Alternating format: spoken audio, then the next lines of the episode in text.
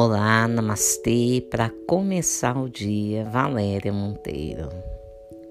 Os desafios da vida.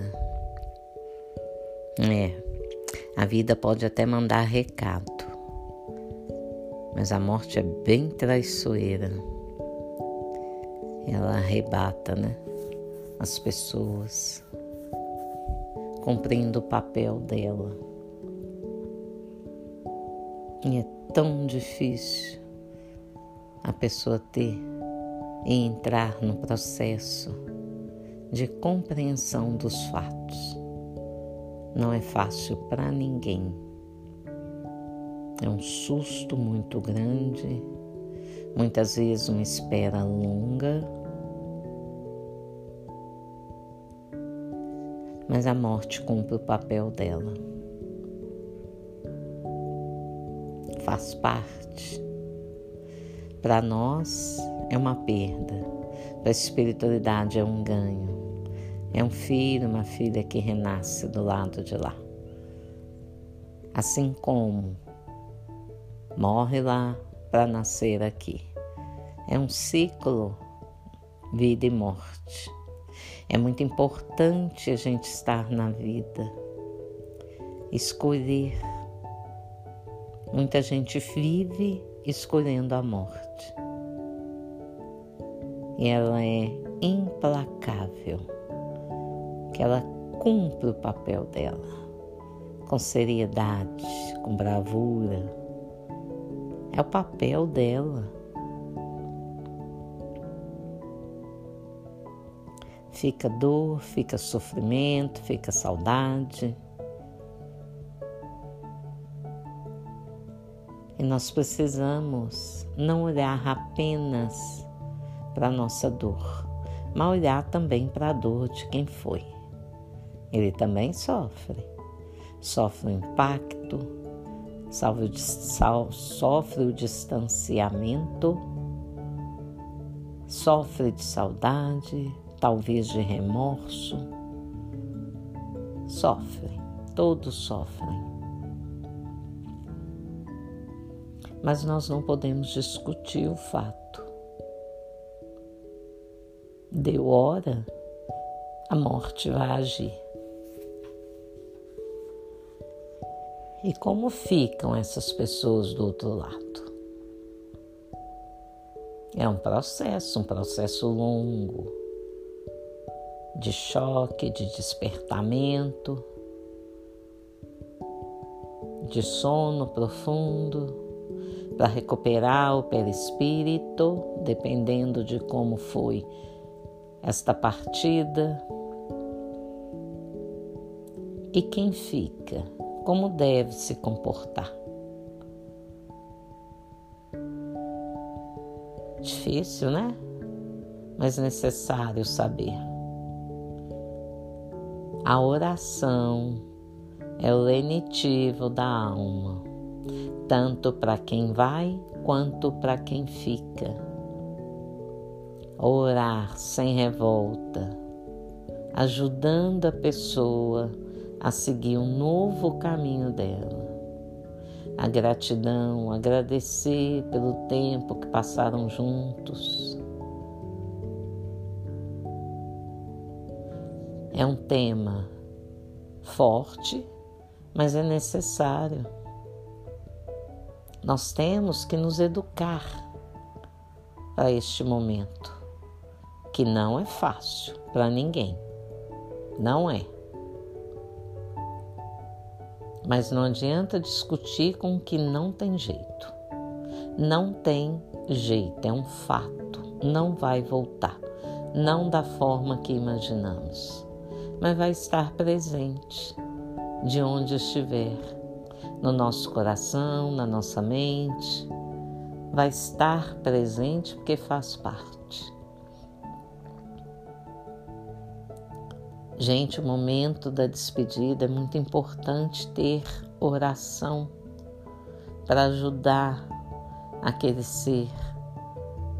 A energia que a oração emana, ela é de grande ajuda para todos os envolvidos, encarnados e desencarnados, principalmente para o desencarnado que está sofrendo aquela separação. Não cabe revolta. Cabe sofrimento, porque sofre, é inevitável. Até quem não é tão envolvido sofre, que é uma energia em que ela se junta à dor universal. Se uma mãe perde um filho, as outras mães sofrem. Por quê? Porque a dor das mães que perderam os filhos estão no universo. Essa dor emana do universo. É o coletivo, né? Que chamamos coletivo. Qualquer pensamento que você tenha, positivo ou negativo, vai para o coletivo e volta para você. Então, uma dor é uma dor. Vai para o coletivo e muitas vezes pessoas que não são tão próximas, naquele momento da despedida sofrem porque elas estão chorando todas as dores, elas estão chorando as dores que elas não choraram. É um momento, é uma energia só. Então ela acaba irradiando para todo mundo. Oração o tempo todo para ajudar não só aquele ente querido, mas todos que estão por ali. Aceitação é com o tempo, não tem jeito. Então vamos transformar isso. Mas no momento, a negação é inevitável. A gente não acredita. Depois vem o sofrimento, a raiva, a indignação. Por quê? Por quê? Não sabemos por quê. Não tem como saber. Então é vivenciar este momento. É rezar. Rezar para aquele ente querido encontrar o caminho da luz, para que ele possa seguir em paz, aceitando a nova condição.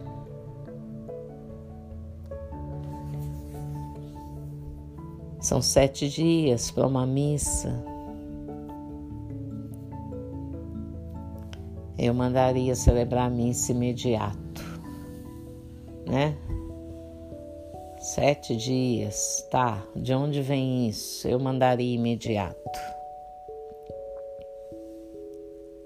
Não mexer nos pertences da pessoa imediatamente. É desrespeitoso. Dá um tempo depois, com calma, com calma, aí vê o que faz, o que guarda de lembrança. Guarde as fotos dessa pessoa no lugar carinhoso. Traga a pessoa no seu coração, mas não deixe a foto exposta. Nós temos a nossa mente, o nosso subconsciente, e ele fica ligado na pessoa então deixa a pessoa descansar, deu saudade, pega a foto, veja, abraça, mande boas energias, ajude esse ente querido a ficar lá, para onde ele foi levado. Para um lugar cada vez melhor. Que ele fique realmente em paz. Buscando nos educandários a compreensão dos fatos, o aprendizado para esta nova jornada. Então vamos orar. E não precisa perder ninguém para poder orar pelas pessoas desencarnadas, para que elas encontrem o caminho da luz, para que elas fiquem em paz, para que elas façam diferente, para que elas entendam qual foi o aprendizado, porque todos nós vamos passar por isso. É dando que se recebe. Não vamos ficar olhando só para a nossa dor, não, porque senão a dor aumenta, seja lá em qual situação que estejamos passando por ela. Ficar olhando para o próprio umbigo aumenta, você está focando naquilo. Olhe para a dor do outro, aí diminui a sua. Quando você percebe, a situação amenizou, algo se concluiu, modificou, transformou.